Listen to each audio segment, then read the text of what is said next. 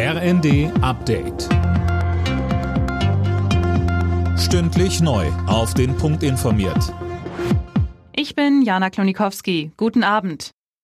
Nach der Amokfahrt mit einer Toten und mehr als 30 Verletzten in Berlin wird der 29-jährige Fahrer vorläufig in einer Psychiatrie untergebracht. Das Amtsgericht Tiergarten hat einem entsprechenden Antrag der Staatsanwaltschaft stattgegeben.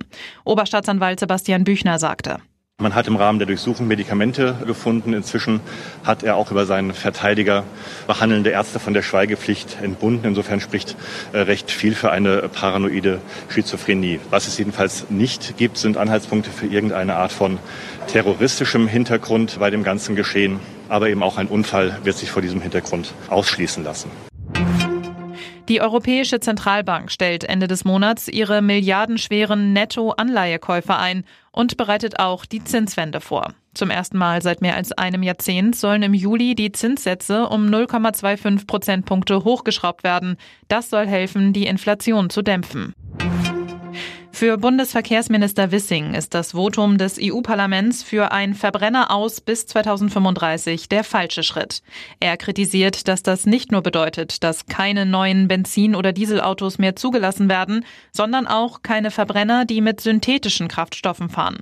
Der FDP-Politiker sagt, wir sprechen uns ganz klar für Klimaschutz aus und für klimaneutrale Mobilität, aber technologieoffen, ohne auf nur eine Technologie zu setzen. Vor allen Dingen ist es wichtig, dass wir Technologien nicht ausschließen, die einen Beitrag zum Klimaschutz leisten können.